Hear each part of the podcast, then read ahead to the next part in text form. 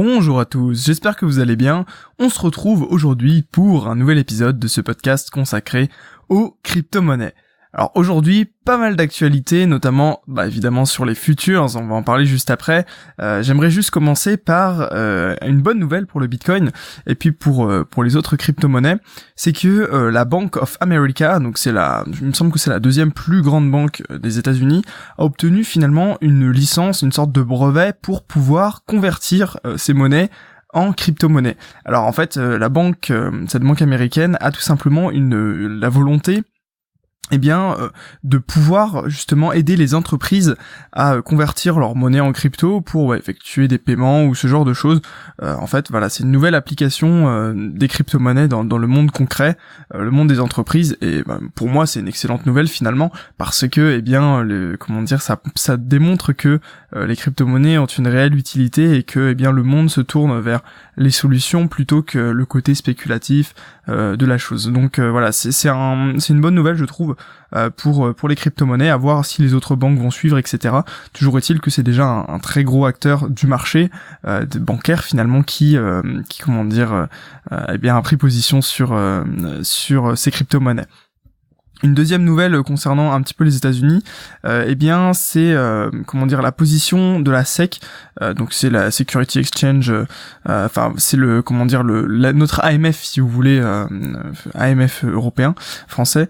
là c'est c'est pour les États-Unis. Eh bien la SEC a pris position sur les crypto-monnaies et a tout simplement finalement averti les investisseurs euh, que ça pouvait potentiellement être dangereux, etc. Un petit peu comme l'AMF euh, l'a fait il y a quelques jours, peut-être la semaine dernière, je ne saurais plus vous dire avec certitude, euh, mais voilà, toujours est-il que voilà, le SEC a, a poursuivi en fait finalement la position de l'AMF en expliquant qu'il y avait énormément d'ICO, donc les levées de fonds de, sur le monde des cryptos, qui étaient entre guillemets réalisées illégalement par rapport aux règles euh, juridiques des États-Unis.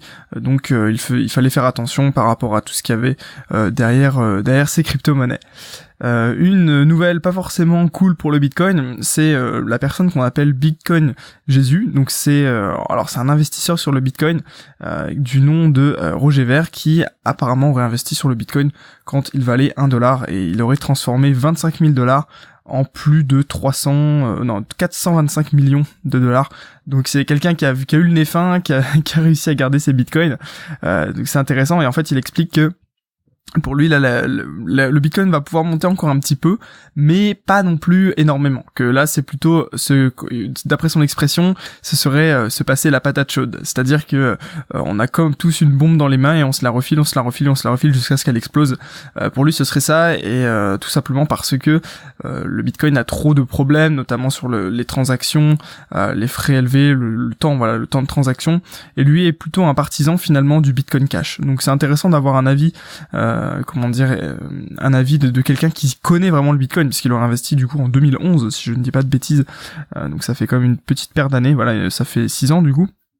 Et euh, voilà, son avis ce serait plutôt du coup de euh, se tourner vers le Bitcoin Cash pour le futur, plutôt que forcément rester, euh, comment dire, en mode voilà, je, ne revois que focus que le Bitcoin. Donc ça c'est intéressant d'avoir d'avoir son avis. Si vous voulez en savoir plus, de toute façon vous pouvez cliquer dans la, dans la description de ce podcast. Vous avez le lien vers tous les articles dont je parle eh bien dans, dans ces podcasts. Euh, alors du coup voilà, on va parler un petit peu des futures parce que peut-être que c'est un peu flou pour vous. Qu'est-ce qu'un futures Comment ça fonctionne euh, En gros, euh, quels sont les points importants à, retenir Quelle est la différence entre trader sur des futures Bitcoin et trader du Bitcoin alors, qu'est-ce que c'est un futures Eh bien, comme son indique, c'est futur. C'est, c'est-à-dire que, eh bien, on prend un pari sur le futur pour vous faire simple, euh, on va dire qu'il y a deux types de futures. Il y a, il y a les futures achats et les futures euh, ventes. C'est-à-dire que quand vous allez acheter un futur, euh, vous allez parier que le prix va être soit plus haut, soit plus bas que le cours actuel du sous-jacent. Ah, vous me suivez ou pas? C'est-à-dire que si j'achète un, comment dire, un, j'achète un, but, futur sur le Bitcoin, eh bien, il faut que je parie soit que le cours du Bitcoin soit plus haut que le cours actuel dans le futur à une date précise, soit que le cours du Bitcoin soit plus bas que le cours actuel, euh, eh bien à une date précise. C'est ça qui est, intéressant parce que si vous voulez le comment dire le futur vous donne un droit d'achat ou de vente à un cours donné. Alors, c'est que c'est pas forcément très euh, facile à comprendre. Mais l'idée que euh, c'est que si vous prenez par exemple un futures qui a une échéance de euh, deux semaines, eh bien euh, si le cours du Bitcoin au moment où vous prenez votre futures est supérieur au cours du futurs auquel vous avez euh, auquel vous avez, au contrat auquel vous avez souscrit. Vous savez quoi On va faire un exemple pour que ce soit encore plus facile. Imaginez que vous ayez un actif, donc pas forcément du Bitcoin, on va dire n'importe quoi. Euh, un actif qui cote, je sais pas moi, euh, 1000 dollars et que vous vous décidez euh, d'acheter un futurs achat qui cote à 1200 dollars. Eh bien, il faut que le cours du de l'actif soit supérieur à 1200 dollars. Pourquoi? Parce que au moment de l'échéance, eh bien, quand vous allez échanger en fait euh, votre euh, votre actif, eh bien, vous allez payer 1200 dollars et vous allez pouvoir rééchanger votre actif au prix du marché. Je sais pas si je me fais comprendre, mais l'idée c'est que si du coup euh, votre actif vaut plus de 1200 dollars, eh bien, admettons qu'il vaut 1300, eh bien vous vous allez acheter l'actif pour 1200 et le vendre tout de suite après pour 1300. Donc vous allez vous faire un gain de 100 dollars, ok? Par contre, si c'est l'inverse, et que là, euh, vous, euh, le prix de l'actif est de 1100 dollars, eh bien vous, vous allez acheter l'actif à 1200 dollars et le vendre à 1100 dollars. Donc vous aurez fait une perte de 100 dollars. Et inversement pour les, comment dire, pour les ventes, c'est-à-dire que vous pouvez vendre à découvert, c'est-à-dire que, eh bien, vous allez, par exemple, je ne sais pas moi, euh, parier que le cours de, l'actif sera à, je ne sais pas moi, 900 euh, dollars, et, euh, et, du coup, vous allez tout simplement avoir un futur qui va vous donner le droit de vendre à 900 dollars. Donc si eh bien le cours comment dire du du de l'actif est inférieur à 900 dollars vous gagnez de l'argent sinon il est supérieur. Parce que si vous achetez à 800 dollars et que vous revendez tout de suite à 900, vous gagnez 100 dollars. Par contre, si c'est à 1000, eh bien, euh, vous achetez à 1000 et vous revendez à 900, donc vous perdez. Vous avez compris le principe? C'est peut-être un peu complexe, mais l'idée est là, c'est que vous pariez sur le futur. Alors évidemment ça c'est le comment dire l'utilité entre guillemets euh, classique du futur, c'est pourquoi ça a été inventé, c'est tout simplement voilà pour permettre aux investisseurs euh, de se protéger etc. Mais il y a toute une partie extrêmement spéculative notamment bah, sur le Bitcoin où en fait les futures c'est euh, comment dire c'est des échanges quotidiens, c'est-à-dire que vous achetez un futures, vous le revendez tout de suite après, vous en foutez un petit peu de, de l'échéance et comment comment ça se passe derrière ce qui est intéressant avec les futurs, c'est que euh, vous pouvez utiliser de l'effet de levier. Par exemple, si vous avez, je ne sais pas moi, un effet de levier de 50%, enfin, que vous pouvez euh, mettre 50% de plus d'argent que ce que vous avez sur votre compte, eh bien, ça veut dire que vous pouvez acheter un bitcoin avec deux fois moins d'argent que euh, vous pourriez, euh, vous devriez en mettre pour acheter un vrai Bitcoin si vous voulez. Par exemple, je sais pas si le Bitcoin coûte 14 000 euros, eh bien, il vous faudrait que 7 000 euros pour pouvoir tout simplement, eh bien, acheter euh, acheter un Bitcoin. Donc c'est intéressant, mais de côté, la marge c'est toujours un peu dangereux parce que si jamais le prix se retourne, eh bien, vous pouvez vous faire exploser, etc. Il y a plein de paramètres à prendre en compte mais l'idée c'est que si vous tradez avec des futures, eh bien, vous ne possédez pas les bitcoins, vous ne possédez pas euh, l'actif sous-jacent.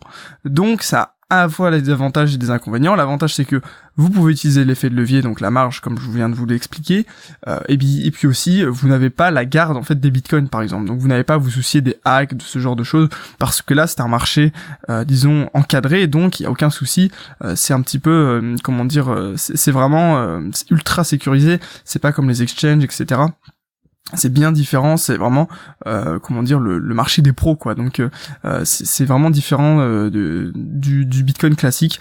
mais du coup le désavantage c'est que vous ne possédez pas forcément les Bitcoins, mais après si vous êtes juste dans une stratégie de spéculation pure, ça peut être une excellente solution. Voilà du coup pour les futures, bah, si vous n'avez pas compris, laissez-moi un petit commentaire et puis j'essaierai de, vous expliquer un petit peu un petit peu mieux euh, un petit peu mieux ça et puis on pourra en revenir sur euh, dans un, prochain podcast. Euh, alors une autre comment dire une autre chose qui découle en fait des futures, c'est que du coup comme il y a des futures maintenant le Bitcoin est plus considéré comme euh, un, outil financier accessible au grand public.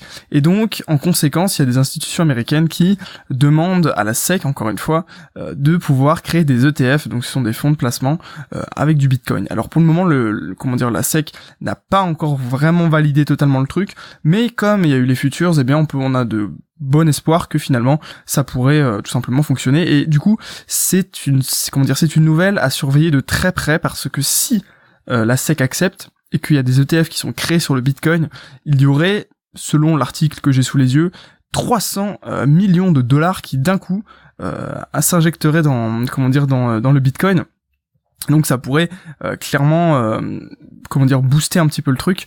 Et, et donc si les ETF sont créés, voilà, il pourrait y avoir une très grosse hausse du Bitcoin. Par contre, si euh, les ETF du coup sont refusés, là d'un autre côté également c'est pareil, ça pourrait euh, provoquer des euh, comment dire des petites des petites corrections sur le marché. Ça, enfin voilà, disons que cette décision de la SEC pourrait influencer un petit peu le cours du Bitcoin.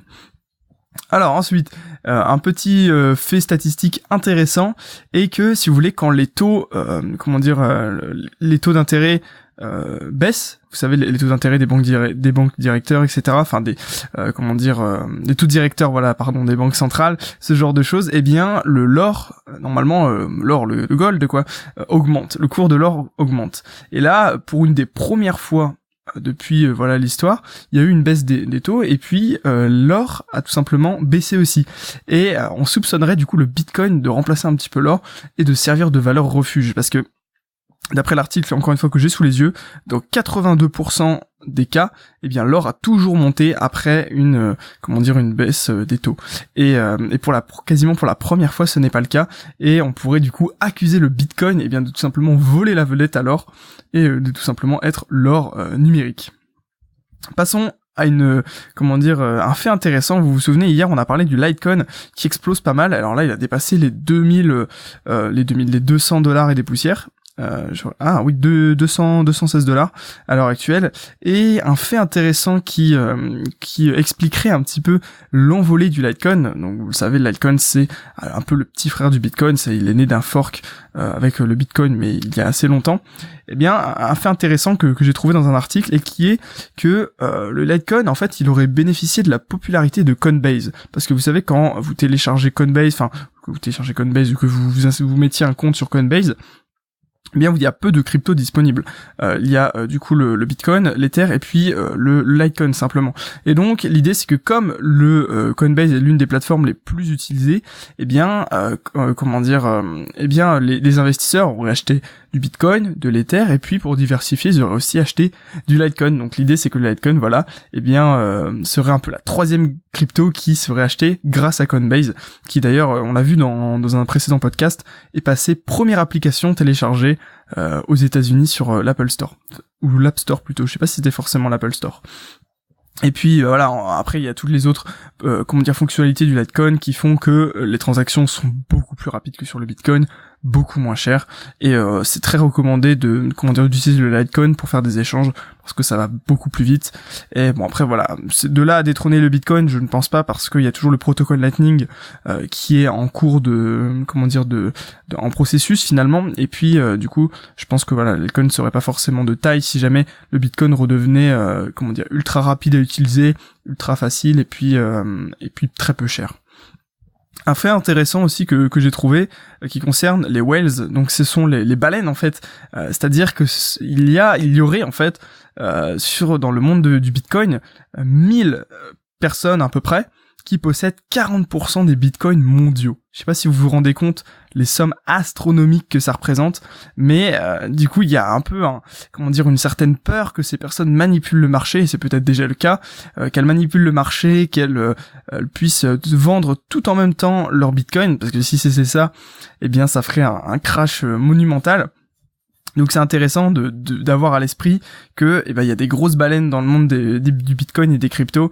Euh, il me semble que euh, ce, voilà ces 1000 ces 1000 personnes ou ce genre de choses posséderaient du coup 40% des Bitcoins et 90% de toutes les autres cryptos. Alors est-ce que voilà est-ce que c'est c'est aussi vrai que ça?